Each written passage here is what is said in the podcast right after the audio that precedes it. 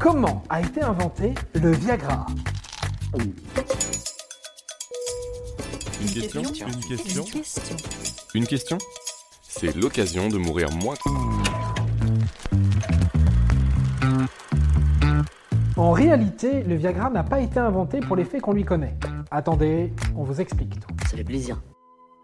C'est en 1992 que la petite histoire du grand médicament démarre. Au départ, les scientifiques du laboratoire Pfizer cherchent un remède contre l'angine de poitrine. Ils synthétisent alors un principe actif baptisé citrate de sildenafil. Tout commençait bien jusque-là, mais au moment de passer les tests, ce ne sont pas exactement au niveau de leur cœur que les patients ont vu la différence. En tout cas, pas les patients masculins.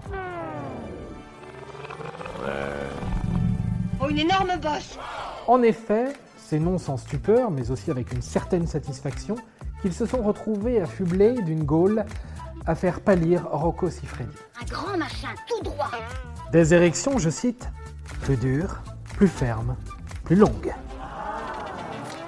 Tant pis pour les cardiaques, les laboratoires décident de saisir cette opportunité à pleine main et approfondissent le sujet. C'est ainsi qu'en 1996, le brevet pour un nouveau remède miracle baptisé Viagra fait son apparition. Nul besoin de préciser que ce médicament connaît un succès retentissant dès son arrivée sur le marché, volant au secours de millions d'hommes ayant des difficultés à hisser le drapeau. Et voilà, maintenant vous savez tout. Au revoir, messieurs, dames. C'est ça la puissance intellectuelle. Sapristi